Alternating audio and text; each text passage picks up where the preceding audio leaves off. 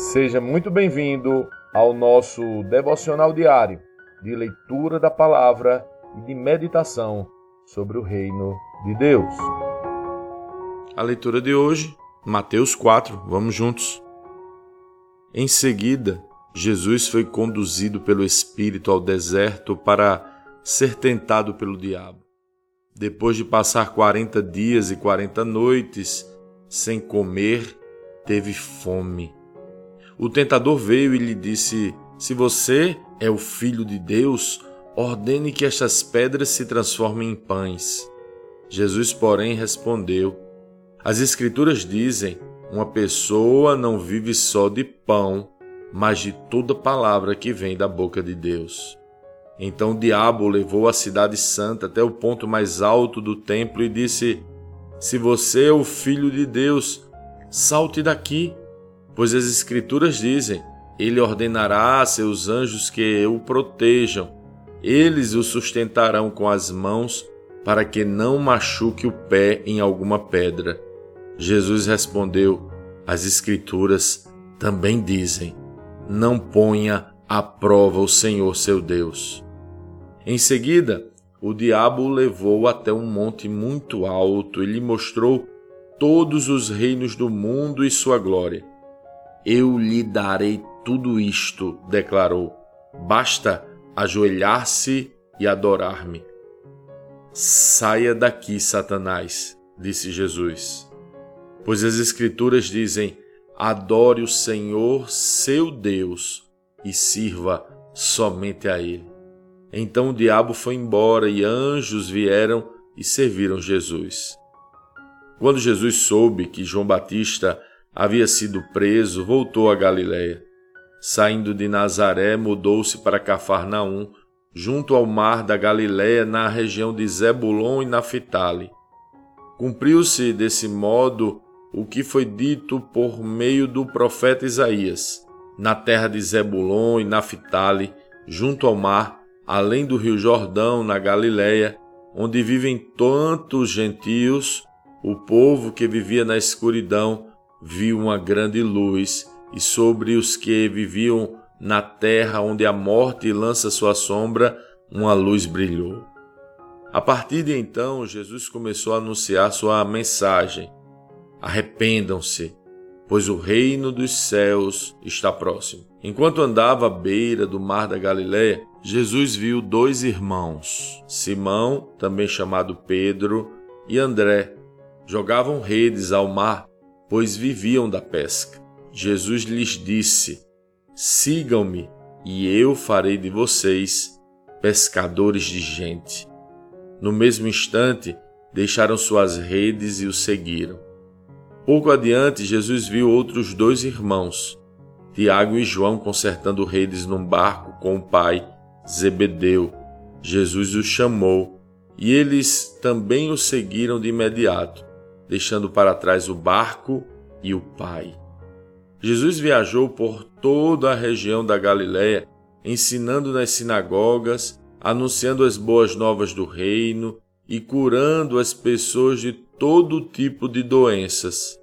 As notícias a esse respeito se espalharam até a Síria, e logo o povo começou a lhe trazer todos que estavam enfermos qualquer que fosse a enfermidade ou dor, quer estivessem possuídos por demônio, quer sofressem de convulsões, quer fossem paralíticos, Jesus os curava. Grandes multidões o seguiam, gente da Galiléia, das dez cidades, de Jerusalém, de toda a Judéia e da região a leste do rio Jordão. Lendo este capítulo de hoje, precisamos responder: como Cristo lê esse texto? O que aprendemos nele e que aplicações práticas podemos levar para as nossas vidas?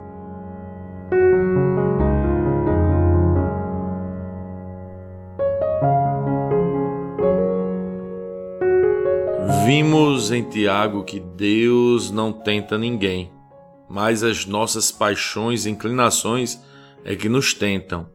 Mateus 4 narra o início do ministério de Jesus, e tudo começa com Jesus sendo levado pelo Espírito Santo ao deserto, onde foi tentado pelo diabo. Aliás, o caminho da segurança no espírito é um caminho de risco. Como poderíamos experienciar segurança se não houvesse risco? Vejo, portanto, é que, a despeito da expectativa de alguns, o Espírito Santo nos leva pelo caminho que precisamos ir e não nos poupa do risco. É neste risco, na tentação, que precisamos vencer em segurança.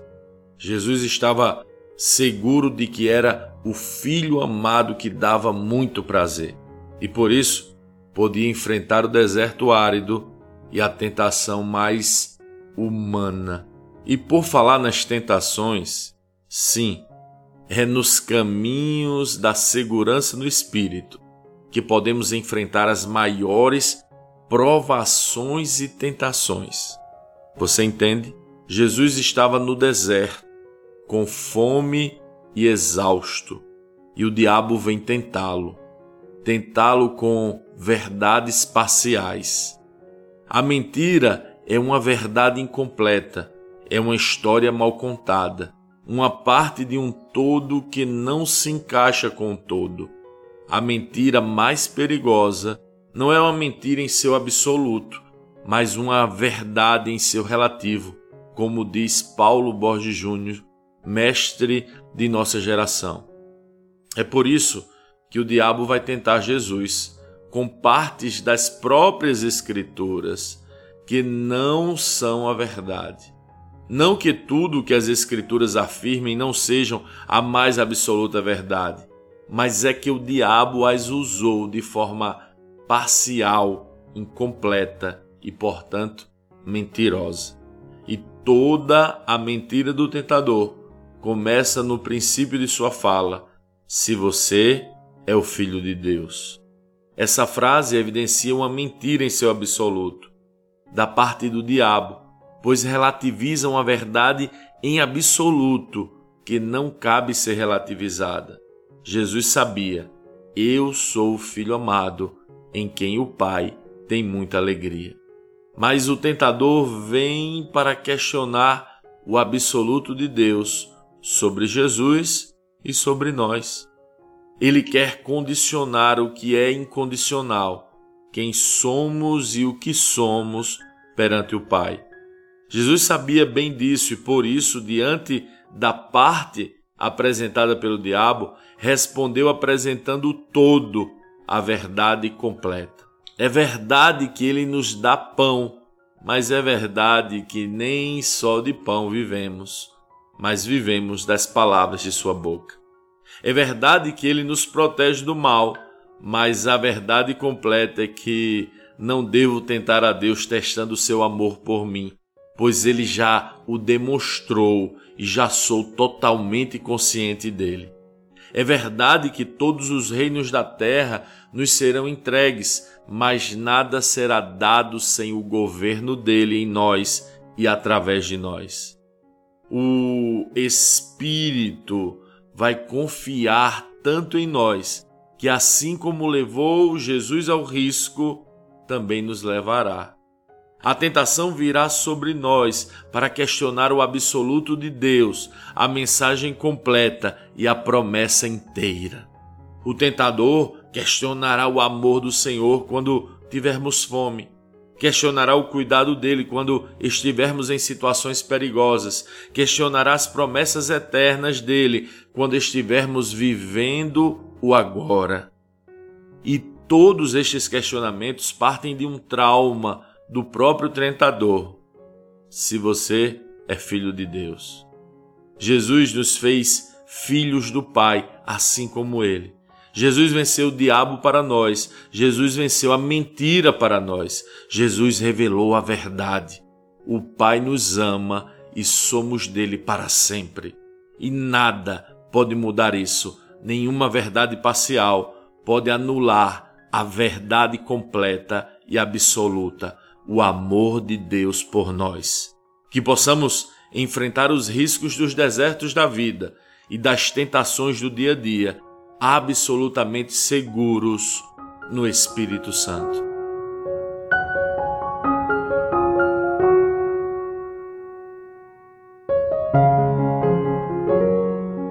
Sim, que bom ter você neste devocional e poder compartilhar o Evangelho.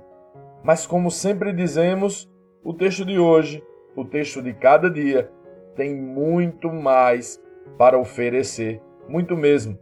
Nosso objetivo aqui é te influenciar a parar um pouco e ler o texto bíblico, pois acreditamos que cinco minutos de vida na palavra podem transformar completamente uma vida. Que Deus te abençoe. Leia, medite, comente, pergunte e adore o Senhor no seu lugar secreto.